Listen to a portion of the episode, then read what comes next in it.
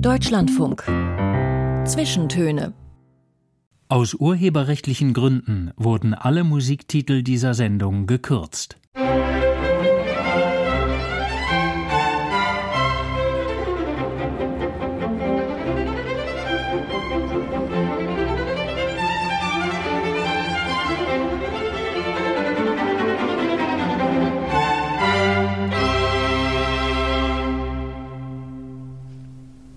Herzlich willkommen zu den Zwischentönen heute mit Marietta Schwarz und zu Gast im Studio ist ein Galerist, der eigentlich einmal als Kosmonaut hoch hinaus ins Weltall wollte, dann aber in einem ganz anderen Metier ziemlich weit kam, nämlich auf dem Kunstmarkt. Er fing nackt an als Aktmodell und verkaufte später die Malereien der Künstler, denen er Modell gestanden hatte, für teilweise horrende Summen. Das trifft zumindest auf Neo Rauch zu, den prominentesten Maler, den Gerd Harry Lübke genannt Judy vertritt, neben Olaf und Carsten Nicolai, Tim Eitel, auch Birgit Brenner und Ricarda Roggen und viele andere. Vor 40 Jahren gründete Judy Lübke seine Galerie Eigenart, legte, als die Mauer fiel, einen rasanten Aufstieg hin, scheint gleichzeitig aber auch so eine Art, ja, Fels in der Brandung in dem doch sehr schnelllebigen Kunstmarkt zu sein. Wie das zusammengeht und vieles mehr werden wir in den kommenden anderthalb Stunden hier in den Zwischentönen erfahren. Herzlich willkommen, Judy Lübke. Ja, hallo. Eigenart, Eigen plus Art, Eigen und Art. Wie heißt sie denn jetzt eigentlich, die Galerie? Äh, ja, das ist natürlich der Ursprung des Namens Eigen plus Art kommt eigentlich aus einer Situation, in der DDR muss man sich vorstellen, damals 1983 und davor, weil 83 im April am 15. ist die Galerie gegründet worden, äh, war es eigentlich verboten, private Galerien aufzumachen, weil der staatliche Kunsthandel, der Name sagt's schon, das war der Kunsthandel der DDR, hatte eigentlich vor, alle Künstler und deren Werke selber zu vermarkten, vor allen Dingen natürlich in die westlichen Länder, vor allen Dingen die Bundesrepublik hinein, um dann dafür Devisen zu bekommen. Die waren ja relativ wichtig für die DDR. Und da man sich diesen Markt nicht von irgendjemandem anders streitig machen wollte, war es verboten, private Galerien zu gründen. Und wir haben dann, also die Gruppe von Freunden, die immer Partys gemacht haben und, und, und, äh, haben dann einen Namen gesucht für eine neue Party eigentlich, die sich dann auswuchs zu einer Galerie. Und der Name war einfach gefunden, indem man gesagt hat, die Eigenart, die man hat, auch das deutsche Wort Eigenart. Ist eigentlich und, ein ganz schönes Wort. Ja, das ist ein ganz schönes Wort. Und dann das Eigen und das Plus Art. Und da muss man sich vorstellen, dass damals war ja die englische Sprache nicht wirklich in der DDR angekommen. Wir hatten ja in der Schule Russisch und nicht Englisch. Und nicht alle wussten, vor allen Dingen die meisten von der vom Staat her, Polizei oder andere, wussten nicht unbedingt, was Art heißt. Also, dass das übersetzt Kunst heißt. Und dann, das hieß auch nie Galerie Eigen plus Art, weil dann wäre es ja eine Galerie gewesen, sondern es hieß immer nur Eigen plus Art.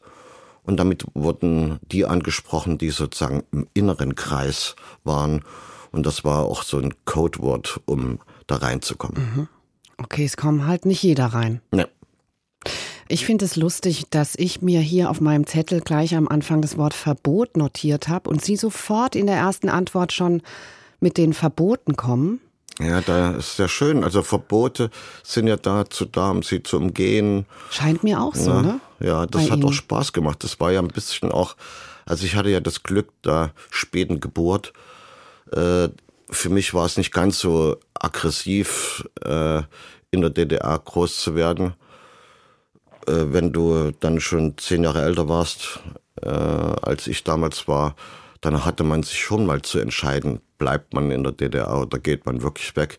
Aber bei mir war es in der Zeit, in der, also 83, da war ich 22, da war eigentlich wie für jeden, der 22 ist, die Welt groß, alles ist möglich und nichts steht einem im Weg. Und äh, Verbote sind dazu da, sie um zu umgehen. Also eine gewisse Lust am Tabubruch auch vielleicht, ja? Ja, egal wo man seine Kindheit oder seine Jugend verbringt oder unter welchen Systemen, die ist ja eigentlich immer mehr geprägt von der Familie oder den Freunden. Also meine Mutter hat mir zum Beispiel, die hat mich nicht in den Kindergarten geschickt. Interessant. In der DDR mussten eigentlich alle in den Kindergarten gehen. Und meine Mutter hat es irgendwie hingekriegt, dass ich nicht musste. Und die hat mich dann mit auf Arbeit genommen, weil wie alle anderen hat sie und mein Vater natürlich auch gearbeitet. Und ich bin dann eher in so einer Kinderbande groß geworden. Also wir haben dann eher diejenigen Kinder, die von der Schule kamen, irgendwie überfallen und denen die Stifte weggenommen oder solche Sachen gemacht, ne, äh, als dass wir, wir waren halt so auf der Straße. Und das war in Leipzig, ne? Das aber nicht Leipzig, direkt in, in der Innenstadt, Leipzig-Meusdorf. Mhm. Da ist halt so gewesen, da vorne in Meusdorf, man kann sich das heutzutage eigentlich nicht vorstellen. Selbst ich, wenn es jetzt, wenn ich es jetzt erzähle, denke ich immer, hä, warst du da dabei? Da fuhren noch keine Autos auf den Straßen in Meusdorf. Also ein ländlicher äh, Vorort von ja, Leipzig. Oder ja. hat es überhaupt noch was mit Leipzig zu tun gehabt? Ja, ja, das ist schon noch Stadt Leipzig, aber es war eben so eine Siedlung. Und da hatten nicht alle Autos oder kaum jemand, alle hatten Fahrräder. Und das Telefon war auch noch nicht in die Häuser gekommen. Interessante Zeit. Ne? Mhm. Man musste auch, wenn man irgendjemanden besuchen wollte, der ja kein Telefon hatte, und man ihn auch nicht anrufen konnte, man hat ja selbst keins, dann musste man entweder ein Telegramm senden, dass man kommt, oder man vorhin. Und dann war man da.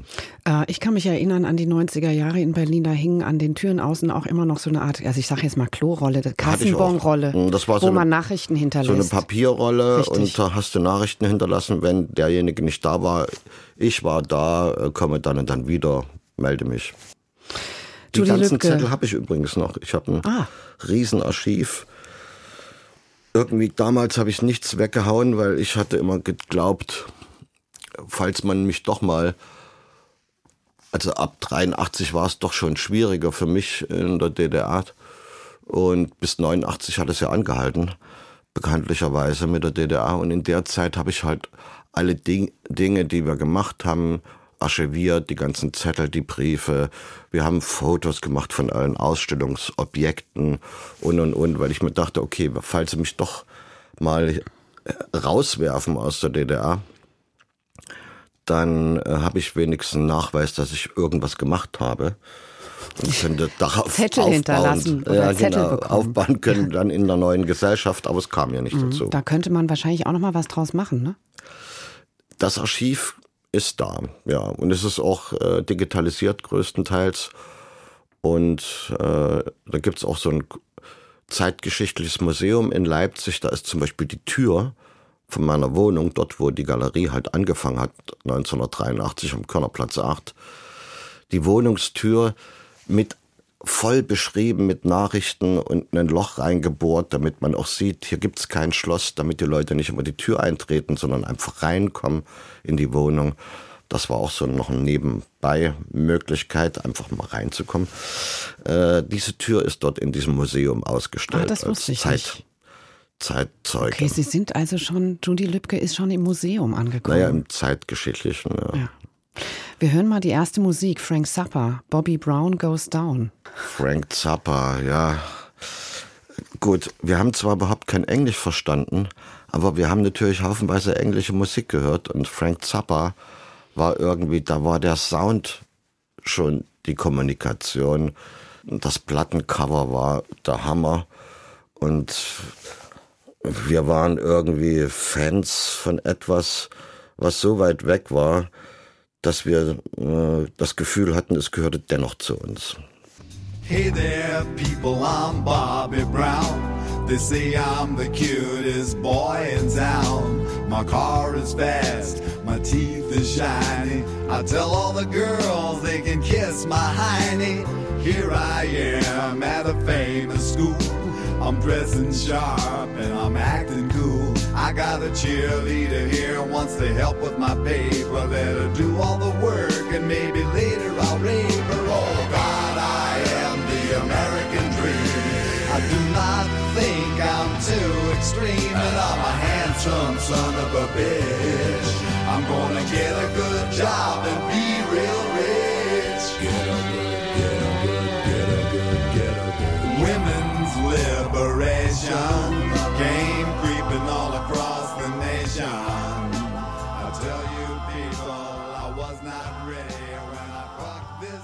Bobby Brown Goes Down von Frank Zappa gewünscht vom Galeristen Judy Lübke, der heute zu Gast in den Zwischentönen ist. Finden Sie sich da eigentlich wieder in diesem Bobby Brown, The American Dream, The Handsome Son of a Bitch, Get a Good Job and Get Real Rich? Ja, naja, also wie gesagt, äh, aus heutiger Sicht ist das natürlich irgendwie schon eine interessante Textzeile. Ne? Damals war das eher wirklich so eine Vision, ein Traum, den man hat, eine Idee. Und äh, Hatten Sie den Traum, reich zu werden? Nee, das nicht, das nicht. Aber man hat natürlich, damals gab's schon den American Dream, dass man alle wollten nach New York oder irgendwo hin, halt in der DDR natürlich sowieso weg und irgendwo anders hin. Aber eigentlich war es auch eine Reflexion auf das eigene Erleben in der Zeit. Weil so wie der Sound war, so war eigentlich die Zeit, in der ich zwischen 83 und äh, 86 dort so mich und meine Zeit dort erlebt habe in der DDR.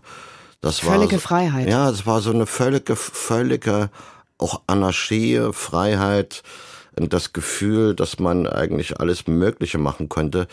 Man war ja, wenn man in dieser Form von Menschen zusammenlebte, wie ich das gelebt habe, dann ab 83 war man so absolut frei, weil man war ja für die anderen asozial. Ne? Asozial außerhalb dieser normalen Gesellschaft.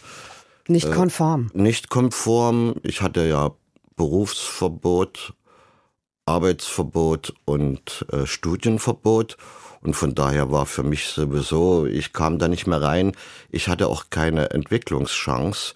Also musste ich mir irgendwie was anderes suchen. Äh, Berufsverbot hatten Sie, weil Sie sich bei der Volksarmee daneben benommen hatten. Ne? Na, ich, das Berufsverbot kam aus vielerlei Hinsicht. Bei der Armee habe ich von außen an die Mauer bei der Wache mit der Waffe in der Hand äh, an die Mauer dran geschrieben, so dass es alle sehen und alle wissen, dass wir, dass es auch sowas gibt. Macht Liebe nicht Krieg. Das passt ja zu Naja, das ist natürlich nicht wirklich gut angekommen bei der, bei, bei der Kaserne selbst. Und ich durfte nicht mehr an der Waffe dienen, wurde zur Strafe in die Bibliothek versetzt und wurde Bibliothekar bei der Armee. Und das war am Anfang auch wirklich eine Strafe, weil du, ich kam mit niemandem mehr zusammen. Die ganzen Kumpels, die man schon auch dort kennengelernt hat, die sind dann den ganzen Tag zusammen gewesen und ich war in der Bibliothek. Isolationshaft. Genau, da war nämlich niemand. Kann ich mir jetzt und bei Ihnen kam, nicht so gut vorstellen. Es kam auch niemand in die Bibliothek, um sich irgendwas auszuleihen. Also ich war den ganzen Tag allein, auch am Nachmittag. Und irgendwann habe ich mal nach Wochen angefangen, mich umzusehen und zu realisieren, ich könnte eigentlich ja mal was ganz Verrücktes machen Lesen. und mal lesen. und ich muss sagen, bis dahin hatte ich, glaube ich, drei Bücher gelesen. Äh, Ich war 22. Weltall Erde Mensch, das bekamst du mit 14 zur Jugendweihe. Ja. Und ich und du intim. Das war auch so ein Buch, Ein was Aufklärungsbuch. Aufklärungsbuch. Diese zwei Bücher hatte ich gelesen und oder angeguckt mit den Bildern zumindest und dann fing ich halt an in der Bibliothek und wo fängt man denn an, wenn man eigentlich so anfängt in Bei der Bibliothek? A. Genau, bei A. Ich habe wirklich bei A angefangen und bei P war die Armeezeit vorbei.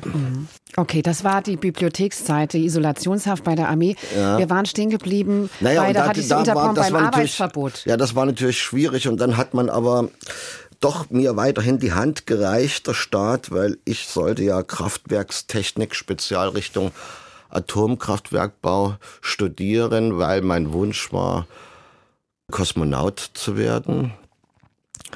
Und da war es aber so, dass man fünf Jahre in die Sowjetunion gegangen wäre zum Studieren und danach noch mal drei Jahre mindestens zum Praktikum nach Tschernobyl, Ah, weil dort das ist war ja das gut, dass Sie da Mhm, nicht und waren. g- rein rechnerisch wäre ich genau zu diesem Unfall dort gewesen, dann wenn ich es gemacht hätte. Wäre natürlich kein Unfall passiert, weil ich war ja wäre da gewesen. Ist klar, ne? So jedenfalls oder irgendwas anderes. Aber nee, ich kam halt von der Armee in so ein Vorbereitungslager wieder und ich konnte nicht mehr in so ein Lager reingehen und zum Vorbereitungslager und ich habe einfach bin einfach auf dem Hacken umgedreht und bin wieder nach Hause und habe das nicht angefangen. Und das ist eben so, wenn dir der große Vater, ne, Staat, die Hand reicht und dann schlägst du diese Hand auch noch aus. Das war, glaube ich, zu viel. Und ich habe mich dann überall beworben. Ich habe mich dann umorientiert und wollte Schauspieler werden, aber die durften mich alle nicht nehmen, weil in meiner Kaderakte, da stand halt drin, dass ich nicht anzunehmen bin im Studium und ich durfte auch nicht arbeiten. Weil der Spaß war, man wollte mich eigentlich kriminalisieren, hatte aber keinen Grund. Deswegen hat man sich was ganz Interessantes überlegt, nicht nur mit mir, sondern mit vielen anderen. Man hat denen einfach keine Arbeit mehr gegeben und auch nicht zum Studium zugelassen. Und nach einem Jahr, wenn man nicht arbeitet, damals in der DDR vor 83, hatte der Staat die Möglichkeit, dich dann einzusperren in ein Arbeitslager. Aber es gab die Möglichkeit dann für Leute wie mich, bei der Kirche zu arbeiten, meistens als Totengräber. Das war nicht so ganz meins. Oder man ging als Aktmodell. Weil als Aktmodell hat man. Was war Ihrs? Das war eher meins. Ich würde sagen, Totengräber oder Aktmodell. Ich würde mich für Aktmodell entscheiden. Das habe ich dann auch gemacht. Als Aktmodell bist du halt an die Kunsthochschulen gegangen und hast mit den jeweiligen Studenten gesagt, braucht ihr jemanden? Die haben gesagt, ja. Mhm. Und nach einem Monat bist du runter, hast du einen Zettel gehabt, wo du drauf äh, stempeln lassen hast, dass du da warst, zum Beispiel Hochschule für Grafik und Buchkunst. Und die durften dich zwar nicht anstellen, aber du hast einen Nachweis gebracht, dass du da gearbeitet hast. Konnte man nicht verbieten. Die haben keinen draufgekriegt, weil die haben dich ja nicht angestellt. Und du hattest einen Nachweis, dass du dein Geld verdient Und wahrscheinlich hast. eine ganz gute Zeit. Es war eine super Zeit, ähm, war interessant. Es gab natürlich, ich meine, die DDR war natürlich äh, für viele, die noch viel eher geboren waren wie ich, wie vorhin schon gesagt, auch eine schlimme Zeit. Aber für meine Generation war es irgendwie interessant, weil es bahnte sich schon dieses surrealistische Theater an, dass man eigentlich das gar nicht mehr alles so richtig ernst nehmen konnte. Ja, so hört sich das an bei Ihnen. Also ich Ja. finde das interessant, dass Sie quasi da so ein Bild zeichnen von einer großen Freiheit und Entfaltung und auch Angst. Das Wort habe ich noch gar nicht gehört, obwohl da ja auch eine Bedrohungslage Naja, da war. Also finde ich ja auch mal ganz schön, so man eine hatte, Perspektive man zu hatte hören. natürlich, man hatte natürlich so, jeder hatte seinen Ausreiseantrag in einem toten Briefkasten oder bei Freunden oder bei einem Anwalt oder bei einem Pfarrer, weil wenn man dann doch aus irgendeinem Grund äh, eingesperrt worden wäre oder irgendwas wäre passiert, dann wollte man ja nicht als Krimineller oder als Nicht-Arbeitender eingesperrt werden, sondern wenn, dann schon besser mit einem Ausreiseantrag. Weil dann hatte die Bundesrepublik die Möglichkeit, gegen Geld diejenigen freizukaufen, gegen Devisen. Dann hat Bundesrepublik Devisen bezahlt und hat dafür jemanden bekommen, der in Anführungsstrichen politischer Gefangener war, also der einen Ausreiseantrag gestellt hat. Wenn du aber ins Gefängnis kamst ohne Ausreiseantrag, dann konnte dich die Bundesrepublik nicht freikaufen, dann kamst du wieder zurück in die DDR. Das war natürlich nicht die Idee, wenn man mal eingesperrt werden würde. Also es gab sozusagen so viel Vorkehrungen und Doppelbödigkeiten. Man muss sich ja auch vorstellen, wir haben ja alle Ost- und Westfernsehen geguckt. Also wir sind ja wirklich beidseitig ausgebildet in politischer Sprache, in Sprachregelungen, in äh, Doppeldeutigkeit von Wahrnehmungen. Ne? Alle Leute in der DDR haben alle Programme West und meistens auch Ost noch geguckt, die Nachrichten. Und das ist natürlich so ein Lernprozess auch für mich gewesen, wo man dann politische Statements ganz anders liest, auch heute noch hat man einen ganz anderen Geschichtsbewusstsein, weil man hat ja gesehen, dass im Prinzip zwei Staaten untergegangen sind. Also die DDR, konnte man sich nicht vorstellen, das System und der Staat ist untergegangen und die alte Bundesrepublik, die wir kennengelernt haben nach 89, gibt's ja auch nicht mehr. Mhm. Also man hat sozusagen zwei Systeme äh, sich verflüchtigen sehen und plötzlich, äh, deswegen ist das auch nicht so, also Veränderung gehört eigentlich in mein Leben mit rein. Was hatten sich von der alten Bundesrepublik verflüchtigt? Im Prinzip alles. Ich meine, was, was ist da noch da? Die alte Bundesrepublik gibt es heutzutage eigentlich nicht mehr. Ne? Das ist, ist was anderes geworden. Man muss auch sagen, man hat am Anfang auch nicht die Idee gehabt, als wir alle auf die Straße gegangen sind in Leipzig, Montagsdemo, äh, hat man nicht gedacht, dass man wirklich aufgenommen werden will in die Bundesrepublik. Es ging immer noch um eine bessere DDR. Ne, man hat sozusagen eigentlich sich sozusagen eine eigene Identität schaffen wollen, unabhängig von dem System aus, in dem man gelebt hat, mit einer anderen, idealeren Vorstellung von einem Staat. Und die war nicht unbedingt gleichzusetzen mit der Bundesrepublik. Ich bin absolut froh, dass es dann so gekommen ist, dass die DDR nicht mehr existiert, dass die Bundesrepublik, dass wir ein deutscher Staat geworden sind, ist mehr als gut, weil damit konnten sich alle in einer Art und Weise entwickeln, die es für uns aus der DDR überhaupt nicht vorstellbar gewesen wäre. Aber man muss auch sagen, ja, es gibt Findungsschwierigkeiten, glaube ich, auch heute noch. Und auch Identitätsschwierigkeiten. Das dauert Vielleicht heute mehr als vor 20 Jahren? Pff, nö, auch ne. Ich denke, heute ist es, es ist eigentlich jeder, jeder, jede Zeit, in der man lebt, auch die heutige, ist eigentlich äh, mit mehr Möglichkeiten verbunden als die Zeiten, die zurückliegen. Ich bin nicht derjenige, der nach hinten guckt und sagt, da war alles besser. Ich bin jemand eher, der in die Zukunft guckt und Möglichkeiten sucht. So, aber jetzt musikalisch schauen wir mal kurz nach hinten noch. Benzel. Oh ja. An mich nachts. Sagen Sie noch was dazu? Äh, ja, das ist auch so eine äh, typische. Ne, schauen Sie mal, wenn man in der DDR aufgewachsen ist und seine Jugend dort hatte und so 22, 25, knapp an die 30 dann noch war, und man war ja mit all seiner Energie wie auf so einem Billardtisch umrandet von einer Bande. Die Bande ist die Mauer gewesen, die um diesen ganzen Staat rumging. Ne? Nicht bloß die physische Mauer, auch eine andere, auch eine geistliche Mauer. Und man hatte dann so eine Energie als Jugendlicher, 18, 20, 22, der Motor läuft, man will irgendwas machen und die Energie, die strotzt nur so raus, dann stößt man eigentlich ständig an, an die Mauern und auch ineinander.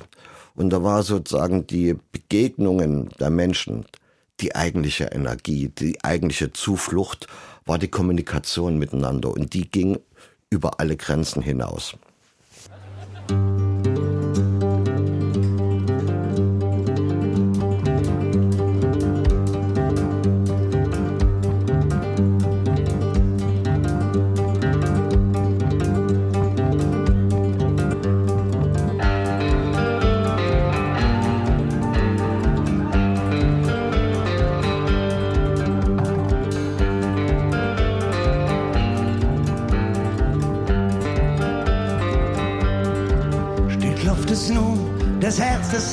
Zimmer. Geborgt vom Vorderhaus befällt das Bett. Mein Kinn ist schwer und doch flieht mich noch immer. Der Schlaf erschreckt von einem Düsenjet. Ich steh noch einmal auf das Wasser, schlag ich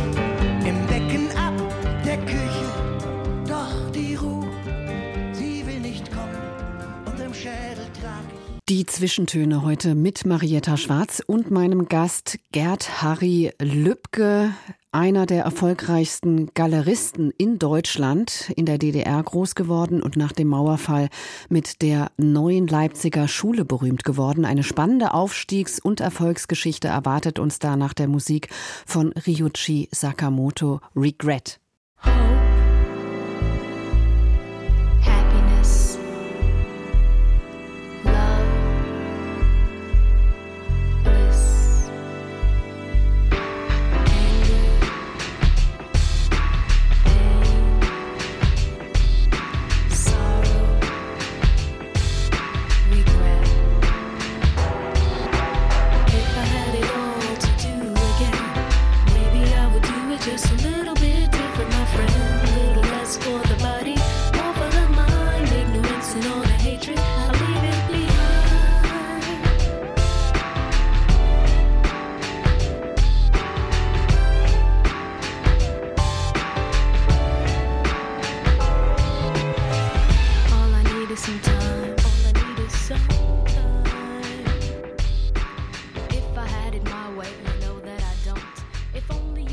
Regret von Ryuichi Sakamoto aus dem Album Sweet Revenge von 1994. Ein Wunsch von Judy Lübke, der zu dieser Zeit gerade damit beschäftigt war, seine Fühler in der weiten Welt auszustrecken als Galerist.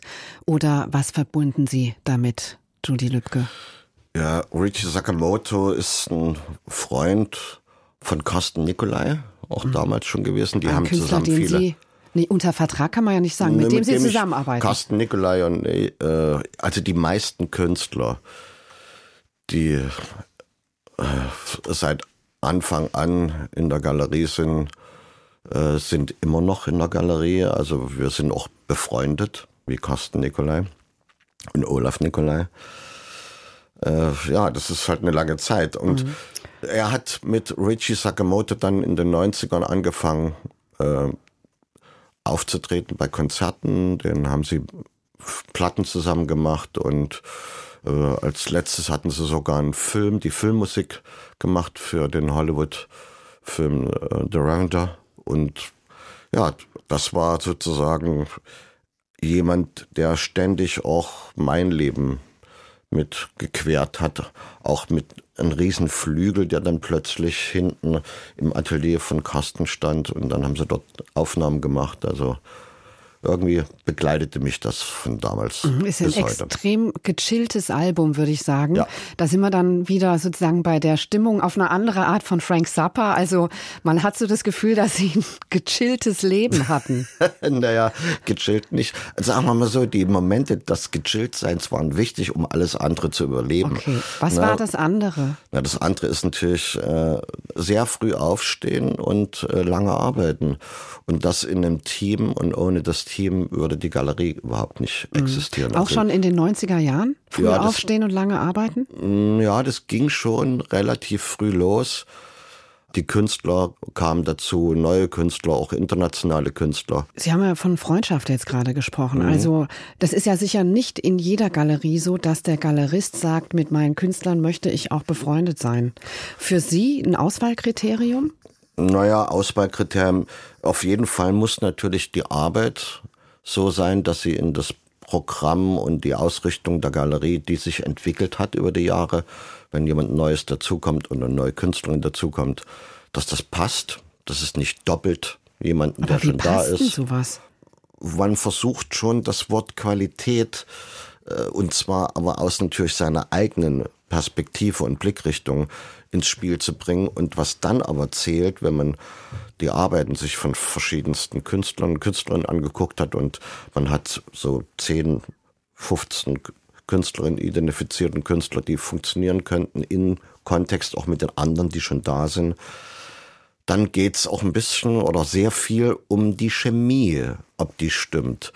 Weil wenn du einen Künstler oder eine Künstlerin nur nach dem Werk, was du gerade siehst, auswählst, ist die Künstlerin ja irgendwie dazu verdammt, dieses Werk weiterhin immer wieder zu reproduzieren, weil du dich ja auf dieses Werk spezialisiert hast und deswegen sie oder ihn ausgewählt hast. Aber wenn es darüber hinaus auch darum geht, die Person, dass die Person Brüche hat, dass sie eine Entwicklung hat, die es davor gab, dass es vielleicht eine mögliche Entwicklung gibt, auch danach, dass man etwas anderes machen kann, dann macht es auch viel mehr Spaß für denjenigen, der die begleitet, die Künstlerinnen und Künstler, wenn man dann sieht, dass es weitergeht, dass man Sachen in Frage stellen kann, dass der Künstler eine Kritikfähigkeit seinem eigenen Werk gegenüber entwickelt, dass man den Weg mitgeht, dann macht so eine Arbeit natürlich Spaß. Ich meine, guck dir an, welchen Weg zum Beispiel Neo Rauch genommen hat,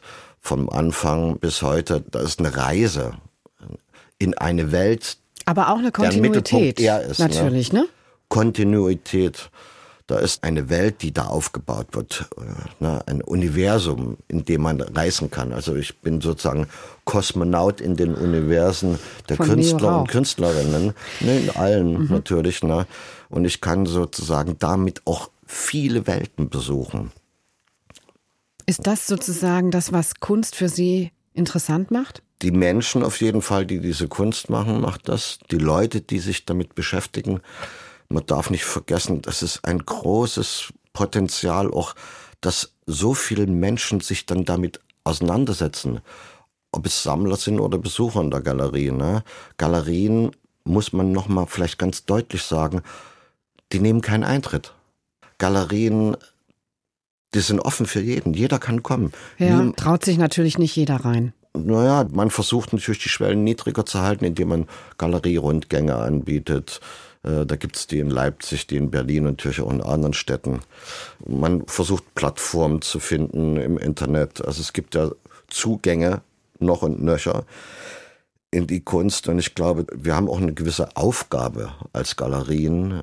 Es ist schon irgendwo doch eine prägende Maßnahme für Leute, die sich mit Kunst beschäftigen, wenn man aktuell Kunst zeigt von aktuellen lebenden Künstlerinnen und Künstlern, weil wir damit etwas machen, was in den Museen nicht wirklich jeden Tag zu sehen ist, machen wir aber für die Generation, mit der Generation, die uns umgibt. Also die Aufgabe lautet was? Naja, Vermittlung schon, Vermittlung von einem Weltbild, von einer Kreativität, von einer Möglichkeit von Verbindung aufzubauen, sich in Sphären und Welten aufzuhalten, die vielleicht nicht unbedingt jetzt Antworten geben, aber vielleicht auch als Möglichkeit Fragen offen zu lassen, Möglichkeiten aufzuzeigen. Das sagt der Judy Lübke von 2023. Wir müssen noch mal einen Schritt zurückgehen. 90er Jahre, den ersten Messeauftritt damals, Ja. haben Sie mal als revolutionären Akt bezeichnet. Ja, das war's auch. Warum? Naja, man muss Frankfurt. bedenken, ja, in Frankfurt auf der Messe, man muss bedenken, von 83 bis 89 habe ich immer Briefe verschickt in die Bundesrepublik auf die Messen, die damals auch schon da waren und habe mich auch immer beworben und die haben mir gesagt, können Sie gern kommen, aber Sie können ja nicht kommen, weil die Mauer ist da. Und in der DDR war die Gruppe der Leute, die wir waren, sage ich jetzt mal so, also die war zwar sehr aktiv, aber was wir nicht hatten und was wir auch nicht wollten, wir haben keine Kunst gegen Geld angeboten, sondern wir haben Kunst angeboten gegen Kommunikation, dafür, dass man zusammenkommt an dem Platz, dass man sich kennenlernt, äh, vielleicht auch Kunst zu tauschen gegen eine Leiter aus Holz, die es auch nicht gab. Also diese Mangelwirtschaft hat man halt auch benutzt, um Tauschobjekte zu haben. Und jemand, der seine Kunst verkauft im staatlichen Kunsthandel, gehörte nicht mehr zu uns als Definition. Also war es dann 1989, als es dann hieß, jetzt können Sie kommen. Das war noch vor der Währungsunion. Und in dem Moment konnte ich kommen, hatte aber nicht die Idee von Preisen. Und der erste, der kam, auf dem, es war Eröffnung, alle liefen rum und, hm, und wir hatten drei Arbeiten auf Butterbrotpapier an den Wänden von Carsten Nicolai und den Frankfurter Altar in der Mitte. Peter Dittmar, Rainer Görs, die hatten den gemacht. Mit einer Aktion, und zwar haben wir Briefe an alle Politiker geschickt in Ost und West und haben sie um ihren Urin gebeten, den wir vertonen wollten im Frankfurter Altar. Natürlich kam kein Urin. Wir hatten dann noch, als wir aufgebaut haben, den Messestand vor, diese rund 70 Einweggläser mit Urin zu füllen, aber Also versuchen Sie mal ein Glas mit Urin zu füllen, mit eigenem. Das geht, das ist auch eine Erfahrung für mich gewesen. Geht gar nicht. Man kann nicht mal ein Uringlas mit, mit eigenem Urin füllen, geschweige denn 60 innerhalb von zwei Tagen. Also äh, haben wir was anderes gemacht. Wir haben es mit Tee gefüllt. Das war auch besser ne, für alle. Da wir das überall schon hin verschickt haben, kam dann zwei Tage vor Eröffnung der Messe der Bundesnachrichtendienst und hat den Stand geschlossen, weil es war verboten, Urin von Politikern öffentlich zu machen. BND schloss den Stand. Daraufhin kam ein Riesenpresseding, Stand geschlossen von der ersten ostdeutschen Galerie und Interviews und hin und her, Riesenpresserummel. Der Stand wurde dann doch wieder geöffnet, weil wir konnten nachweisen, es gab kein Urin. Und da kamen natürlich Massen an und wollten sich das angucken was diese verrückten Leute da mitgebracht haben. Da hatten wir das vertont mit Lautsprechern über den Gläsern. Das hat natürlich äh, Furore gemacht. Und dann kam der erste und hat gefragt, was kostet denn zum Beispiel diese Arbeit auf Butterbrotpapier von Carsten Nicolai? Und ich konnte nichts sagen. Und dann bin ich nebenan gegangen zu Walter Sturms, der Galerie aus München, die es heute auch noch gibt. Hab gefragt, was kostet das? Der hat mir irgendwas gesagt von 1600. Und das war mir zu viel, konnte ich nicht machen. Und habe 600 dem Käufer gesagt, aber nur bar. Dann ist er losgezogen, der Typ, hat am Automaten Bargeld geholt und da kam er zurück. Da waren die schon zu fünft. Dann wollte er die Arbeit haben, die habe ich ihm zwar verkaufen können, aber ich wollte Rahmen und Glas behalten, weil Rahmen und Glas war eine Mangelware in der DDR, gab es nicht, auch gegen Geld nicht. Also musste er es ausgerahmt nehmen und nun versuch mal so ein Butterbrotpapier auszurahmen und dann auf den Boden zu bekommen. Weil ich hatte auch keine Möbel und nichts auf der Messe stand, ich hatte kein Geld für sowas. Und dann so ganz langsam ging das Butterbrotpapier so nach unten und dann lag es endlich auf dem Boden und dann zählte er nebenan, gehockt wie ich, 600 Mark, eins, zwei, drei, vier, fünf, sechs auf dem Boden. Das war sehr viel Geld. Heute noch eigentlich das meiste Geld, was ich jemals gefühlt bekommen habe.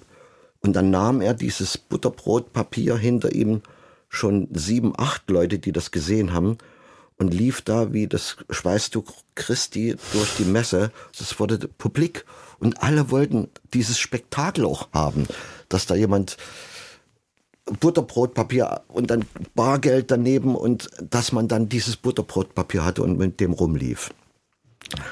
Riesen, der Wandel des Judy Lübke ja, wahrscheinlich an dieser Stelle. Riesending, ja. Dann hatten wir ausverkauft sozusagen die drei Zeichnungen.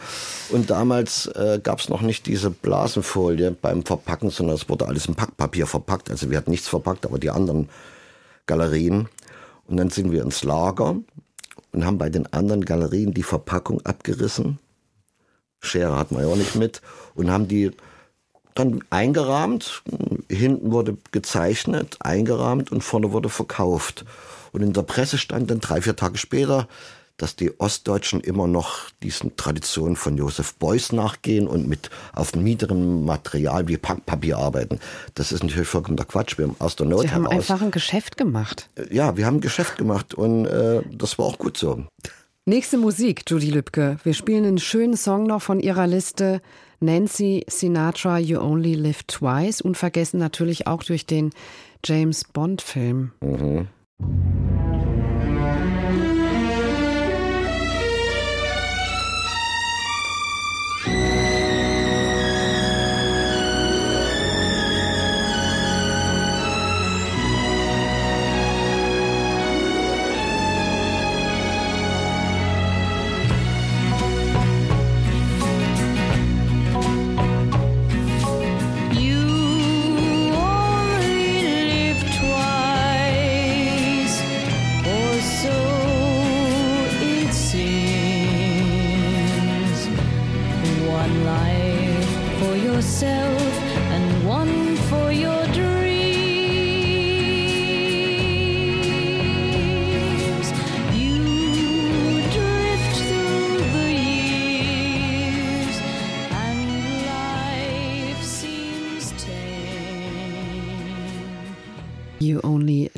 Twice, der Titelsong des gleichnamigen James Bond-Films. Man lebt nur zweimal, gesungen von Nancy Sinatra und gewünscht vom Leipziger Galeristen Gerd Harry Lübke hier in den Zwischentönen im Deutschlandfunk. Herr Lübke, Sie leben aber eigentlich ein Leben, das man nur einmal lebt, ne? Immer aus dem Vollen schöpfen, oder? Na, weiß nicht, ja. Ich- Oder man hat halt viele, viele Leben, weil äh, ich natürlich die große Chance habe, mit so vielen Künstlerinnen und Künstlern zu tun zu haben und äh, sie äh, an öffentlich zu machen, also den Transport zu gewährleisten in die Öffentlichkeit von ihrem Werk, ohne es möglichst oder um es möglichst so zu belassen, wie der Künstler und die Künstlerin es will. Das ist eine große Aufgabe, weil wenn eine Öffnung kommt, bis dahin hat der Künstler ja die Oberherrschaft über alles, weil er derjenige ist, der die Sachen produziert. Und danach sind wir als Galeristen die Vermittler. Also die Vermittlungsebene ist ganz wichtig. Aber wirklich, ich meine, wenn jemand jetzt äh, von einem berühmten Künstler aus ihrer Galerie ein Werk kaufen will, dann braucht er von Ihnen doch nicht mehr die Story dazu. Der Also, hat das Geld, Niemand kommt, kommt ohne und Story bei uns raus. Wir, also, oder anders gesagt, wenn du bei uns reinkommst in die Galerie, dann ist das Erste, dass man dir Guten Tag sagt Mhm. und willkommen, dass Sie da sind. Das ist eine Einzelausstellung von dem und dem Künstler oder der und der Künstlerin. Und dann geht das erst los. Ja. Ja. Aber da verklären Sie doch jetzt das Kunstsammeln auch ein bisschen, oder? Also ich denke, es gibt schon Menschen, die dann auch ganz viel mit dem Werk zu tun haben oder verbinden, dass sie erwerben. Aber wir wissen doch, dass gerade in den höheren Preissegmenten Kunst dann auch in irgendwelchen Depots landet, in zollfreien Lagern. Ja, und da, die werden nur als Wertanlage erworben. Äh, möglicherweise, ja. Sagen wir mal so, das ist ein geringer Teil. Und diejenigen Sammler, die sich mit aktueller Kunst beschäftigen, mit lebenden Künstlern und mit den Künstlern bei mir in der Galerie, die beschäftigen sich auch mit den Biografien der Künstler, mit dem Werdegang. Die haben auch viel mehr Spaß es daran ernst, meinen Sie? ob ja, ernst, äh, das gehört einfach mit zum Leben dazu. Und das ist eine Bereicherung, die man äh, sehr ungern einfach nur über einen monetären Betrag abwickeln will.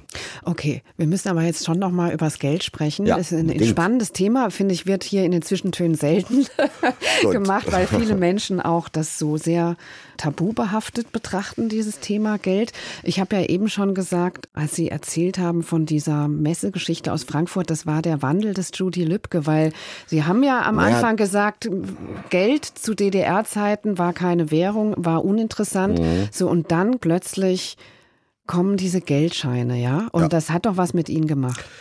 Nicht mit mir nur, sondern das hat mit allen Menschen in der DDR was gemacht, weil vorher, vor dem Mauerfall, war Geld wirklich keine Währung, also jedenfalls das DDR-Geld nicht. Die einzige Währung war vielleicht Westgeld. Ne?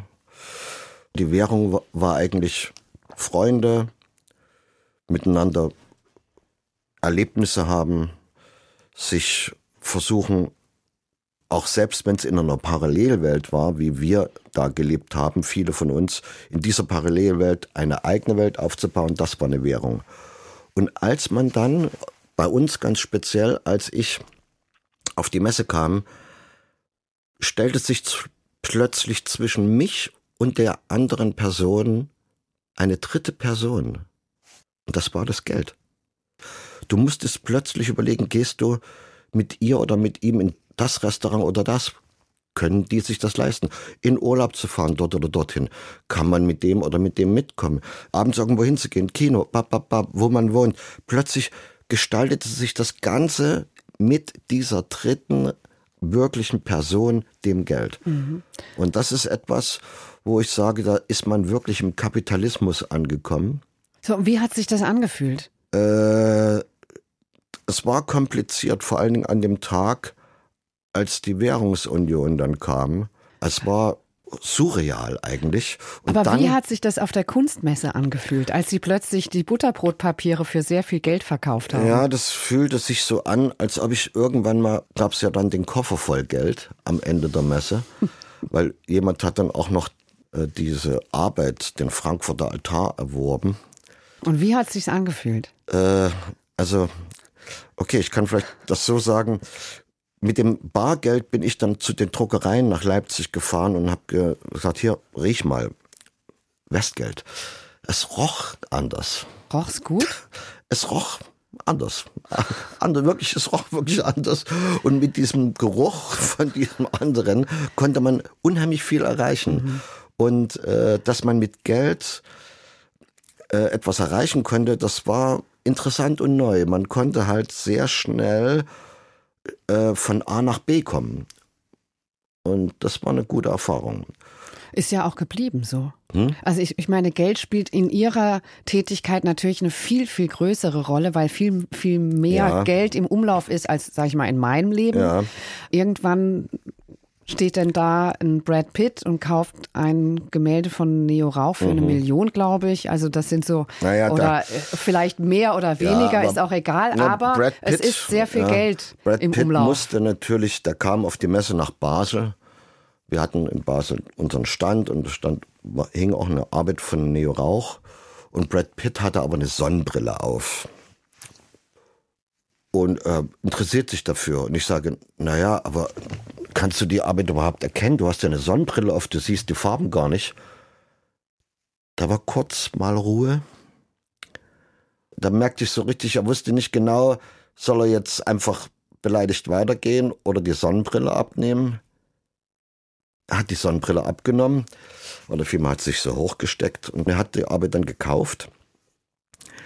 Also es gibt Leute, die natürlich über Summen nachdenken, die, wo normal jemand nachdenkt über, ob man diese 50 oder 500 Euro ausgibt für den Kauf von einem Kleidungsstück. So denken andere Leute genauso lange oder wenig drüber nach, ob sie sich ein neues Kunstwerk für sehr viel Geld kaufen, weil sie in einer anderen Relation leben. Ja, aber gibt's denn da eine Grenze nach oben? Weil ich meine, der Kunstmarkt ist verrückter Ja. als alle anderen Märkte. Also würden Sie eine ziehen?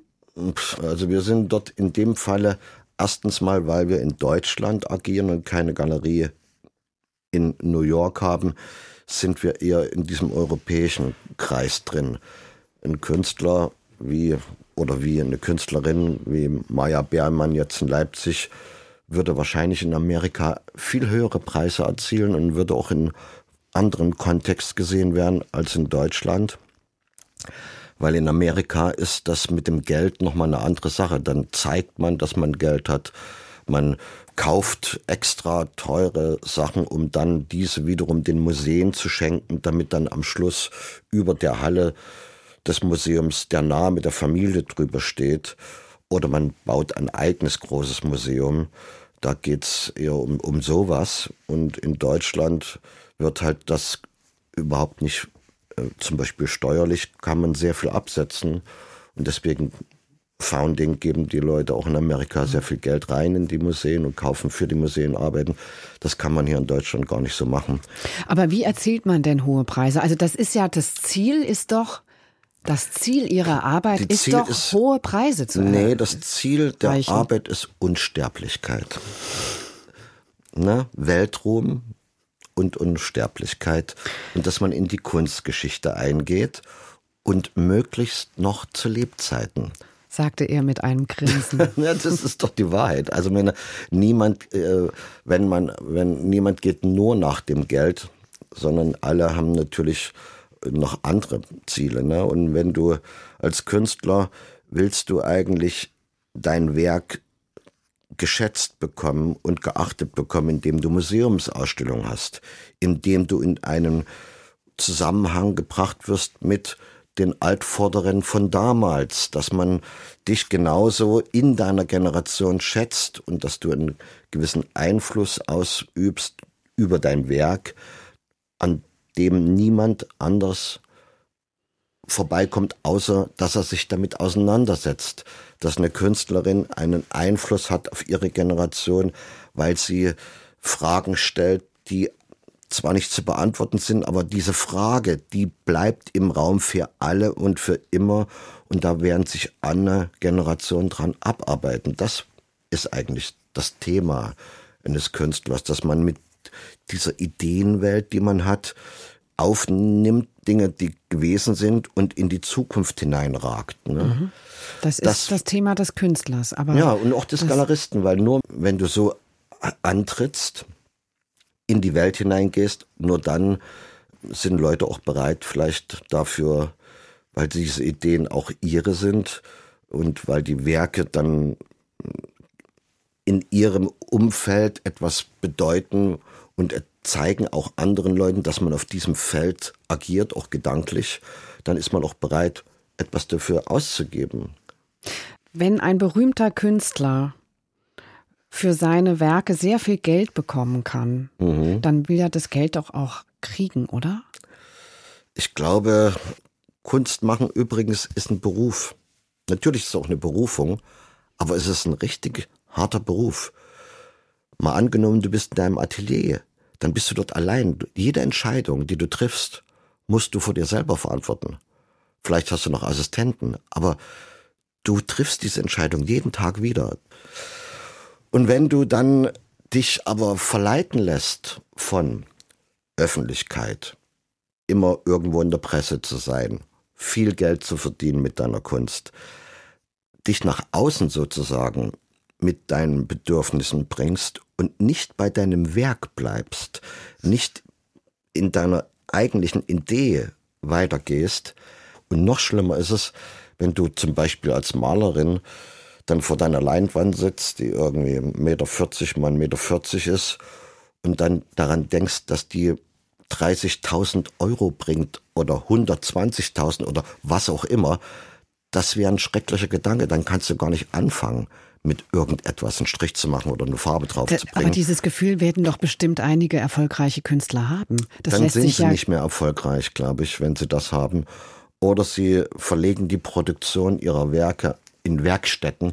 Dann müssen sie das nicht mehr sehen, was sie da machen. Das kann sein. Aber die meisten, die erfolgreich sind, sind deswegen immer noch erfolgreich, weil es sie umgeht. Weil die Künstlerin immer noch an dem Fragen dranhängt, die sie schon immer hat. Immer noch versucht, Ergebnisse für sich nochmal zu reflektieren. Hat das Geld Sie verändert?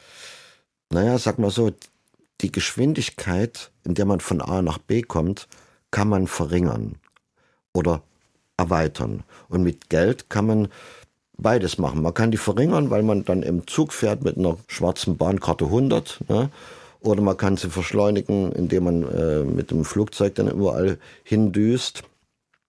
Man kann präsenter sein, weil man auf den großen Messen sein kann, die alle sehr teuer sind. Die kann man sich dann leisten. Man kann mit fantastischen Leuten zusammenarbeiten in der Galerie. Wir sind 25 Leute gerade im Moment. Und das ist natürlich auch abhängig von dem, ob man sich das leisten kann oder nicht. Und das sind wichtige Momente, dass man Geld hat, weil Geld ist ein Transportmittel. Omara Portu Ondo Junto a un Canaveral ist der nächste Titel. Kubanische Musik. Ja, Kuba war zum Beispiel ein Ort, wo wir auch hingefahren sind. Und das war aber schon sehr lange her. Und irgendwie blieb diese Atmosphäre, die wir erlebt haben, bleibt immer noch hängen in meinem Kopf.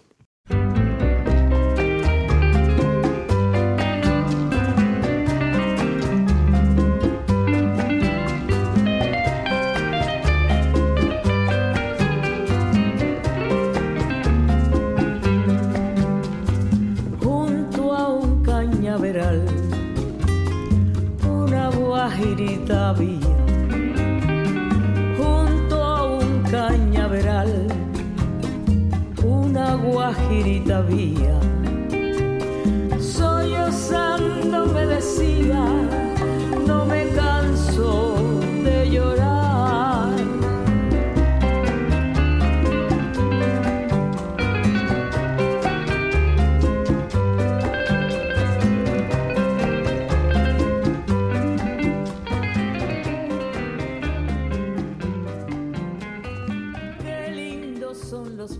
Omara Portuondo mit Runto a un Carnaveral, kubanische Musik, die sich der Galerist Judy Lübke hier in den Zwischentönen gewünscht hat. Judy Lübke, wenn man Ihnen so zuhört, klingt das alles so unbeschwert. Die letzten 40 Jahre ein durchgehend guter Lauf. Aber das kann doch eigentlich gar nicht sein, oder? Nee, das stimmt. Natürlich gibt's äh, Momente und noch richtig scharfe Einschnitte im persönlichen wie im geschäftlichen. Aber ganz klar, ich bin Unternehmer. Ja, das, ich habe kein nicht studiert, keine Kunst studiert, nichts anderes studiert. Aber als Unternehmer muss man Risiken eingehen und als Unternehmer muss man auch Dinge von dort aus denken, wenn man irgendwo hin will, von diesem Punkt aus zurück. Man muss also die Konsequenzen, muss man mitdenken, wenn man handelt. Und dann muss man sich nicht wundern, wenn Konsequenzen eintreten und man muss dann einfach dadurch. Es gibt immer Notwendigkeiten, dass man ins Risiko geht. Es gibt immer Notwendigkeiten, dass man dieses Risiko auch aufnimmt, weil man halt Unternehmer ist. Gehen Sie heute weniger Risiken ein als damals, als Sie nackt äh, vor Ihrer Galerie am Körnerplatz gestanden haben? Nö, also damals hat man auch gar nicht eigentlich gewusst, wel- welches Risiko man Aha, da das ist eigentlich vielleicht ein eingeht. großer Unterschied, Na, ne? Und heutzutage ist man doch schon mit den Erfahrungen, die man hat und mit dem tagtäglichen, weiß man eher, welches Risiko einem bevorsteht, wenn man etwas tut oder nicht tut. Auf jeden Fall ist aber Handeln das Allerbeste und am allerbesten ist, wenn man nicht dem Markt nachgeht, sondern wenn man versucht, den Markt zu kreieren. Ja, das ist vielleicht da ein wichtiger Satz in einer Zeit, wo alle nach Innovation schreien und dann alle irgendwie gucken, wie haben denn die anderen die Innovation gemacht und das dann versuchen nachzumachen. Also so funktioniert's nicht. Ja, so Wie funktioniert kreiert man einen nicht. Markt? Ja, man kreiert einen Markt, in dem man erstmal ein Angebot hat, hinter dem man selbst steht. Und dann muss man versuchen, als allererstes das Bedürfnis zu schaffen für diesen Markt, den die Leute noch gar nicht kennen. Und das geht halt mehr über Storytelling, über, dass man die verschiedenen, doch eher in ihren eigenen Bubbles agierenden kreativen Momente zusammenbringt, dass man äh, mit Menschen hat es zu tun. Ich liebe das, mit Leuten zusammen Ja, das- zu sein. das kann ne? ich mir gut vorstellen. Und wer, wer das nicht macht äh, und Galerist ist, der hat einen falschen Beruf irgendwie. Und für mich ist das einfach total super, und dass ich da mit Leuten zusammenkommen konnte oder kommen kann. Das betrifft Künstler, mit denen ich zusammenkomme, Kolleginnen und Kollegen, ohne die ich hier überhaupt nicht sitzen könnte. Die sind absolut wichtig. Und natürlich auch alle, die sich dafür interessieren oder die da in die Galerie reinkommen, mit jedem.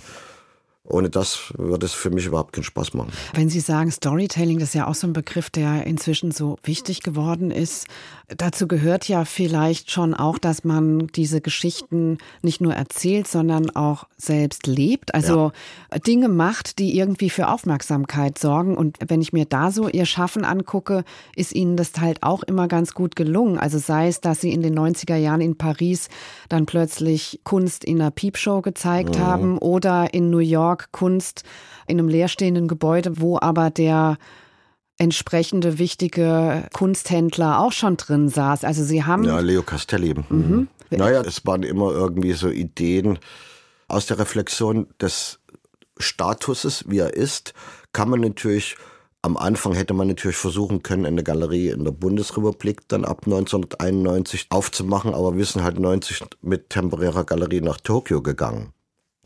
91 in Paris. Wollte uns auch niemand sehen. Wir haben es trotzdem gemacht. 92 waren wir in Berlin temporäre Galerie. Daraus entstand dann die Galerie, die zweite Galerie nach Leipzig in Berlin permanent, die immer noch da ist. die immer noch da ist. 93 waren wir in New York. Das war eine Zeit, da war alles leer, totaler Leerstand. Und wir sind halt im Prince Building gewesen. Und das Prince Building hat 16 Etagen und da war alles leer, nur Leo Castelli war unten drin. Und ich habe halt den Mietvertrag bekommen, ohne dass ich Geld bezahlen musste, ich, weil ich den Vorschlag gemacht habe, ich mache das Licht in den Etagen an, wenn ich hochgehe und wenn ich rausgehe, wieder aus, weil dann die Leute denken, hier ist was los in dem Haus und vielleicht dann auch mieten wollen. Das fanden die Amis kurios und dann fanden es eine sehr gute Idee. Ich musste dann nur noch mit Leo Castelli mich in den Doorman rein teilen und deswegen haben die mir das Ding gegeben und fanden es irgendwie cool und haben mich dann natürlich als also als Frühlingsboten verkauft an ihre Leute, weil ha, jetzt ist ein Deutscher da, der äh, sein Geld ausgibt in Amerika. Also es muss jetzt wieder weitergehen, wenn die jetzt schon kommen. Und in den ZDF-Nachrichten, die haben das Interview mit mir gemacht und die haben es eigentlich an die Kultur senden sollen beim ZDF. Plus die haben es als Nachrichtensender gesendet ans ZDF und deswegen kam es dann in den Nachrichten, dass eine deutsche Galerie in New York aufgemacht hat. Und dann auf der Kölner Messe, dann beim nächsten Mal, zu 94, kamen alle an, wollten diese deutsche Galerie sehen, die in New York aufgemacht haben. Und, und ist sowas ein bisschen kalkuliert von Ihnen? Wahrscheinlich nee, schon. Nee, das war nicht kalkuliert, aber man muss sagen, jede Zeit und jede Situation braucht ihre Helden und ich bin immer bereit gewesen dafür. Und das ist eben das, man muss das Momentum, man muss einfach offen sein für so eine Situation, den glücklichen Zufall. Wann würden Sie einem Künstler die Treue kündigen? Künstler oder Künstlerin? Äh, nie eigentlich, weil die Treue kündigen würde ja voraussetzen, dass man da irgendwie einen Vertrag hat. Es gibt keinen Vertrag, jedenfalls keinen schriftlichen zwischen den Künstlerinnen und Künstlern und der Galerie. Das ist eine Sache, man muss halt als Galerist jeden Tag so sein, dass die Künstlerinnen oder Künstler mit einem arbeiten wollen. Und wenn man als Galerie dem Vorstellung der Künstlerin oder des Künstlers nicht mehr entspricht, dann kann man mit denen auch nicht mehr arbeiten, weil man nicht mehr die richtige Galerie ist. Judy Lübke, ganz zum Schluss haben wir noch eine besondere Aufnahme von Bachs Johannes Passion und zwar für Tenor, Cembalo, Orgel und Schlagwerk. Da kommt, finde ich, diese ganze Modernität von Bach nochmal so richtig durch. Wie sind Sie darauf gestoßen? Ja, das war Johann Sebastian Bach, war ja 27 Jahre in Leipzig tätig. Ich war 28 Jahre in Leipzig. Und äh, von daher. Jede Zeit braucht ihre Helden. Braucht, ja, jede Zeit braucht ihre Helden. Mhm. Und Bach wird immer gespielt in Leipzig, in der Thomaskirche natürlich, das war sein Grab. Und während Corona konnte das nicht gemacht werden, aber es gab dennoch zu Ostern diese Aufführung in einer leeren Kirche mit nur drei Personen, alles gesungen von einer Person und gespielt von zwei Leuten, die Instrumente gespielt haben, mussten sich auf das konzentrieren und haben da etwas herausgeholt und in die heutige und die Jetztzeit gebracht, aus äußerlichem Zwang eigentlich heraus, aber hier auch wieder in eine Situation hineingebracht und in dieser Situation etwas Neues kreiert, was aber mit dem Alten zu tun hat und es in die Jetztzeit katapultiert hat, so dass wir plötzlich Bach, also ich zumindestens, mir ging die Nackenhaare hoch, als ich das gehört habe und ich war nochmal vollkommen hypnotisiert von dem Ganzen. Und für mich ist das äh, ein ganz wichtiger Moment, dass man heute immer noch mit all dem leben kann, was Leute vorher erdacht oder erschaffen haben. Man muss es halt nur für sich ins eigene Leben rüberziehen. Die erste Arie Herr unser Herrscher Bachwerkverzeichnis 245. Es singt Benedikt Christiansson, es spielen Elina Albach und Philipp Lamprecht. Und das waren die Zwischentöne mit dem Galeristen Judy Lübke. Ich bin Marietta Schwarz. Eine Woche lang können Sie diese Sendung als Mitschnitt mit Musik hören. Danach muss die Musik leider raus.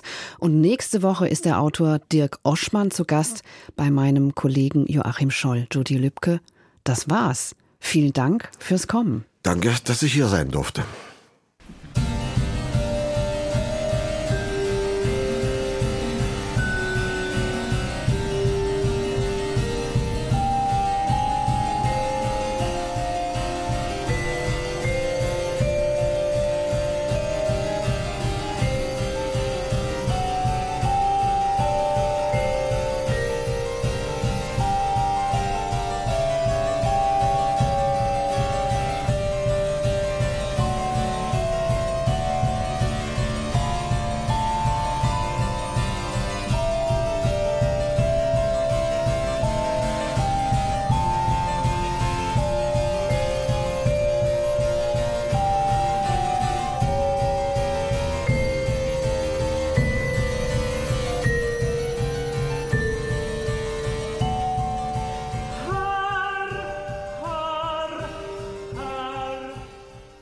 Aus urheberrechtlichen Gründen wurden alle Musiktitel dieser Sendung gekürzt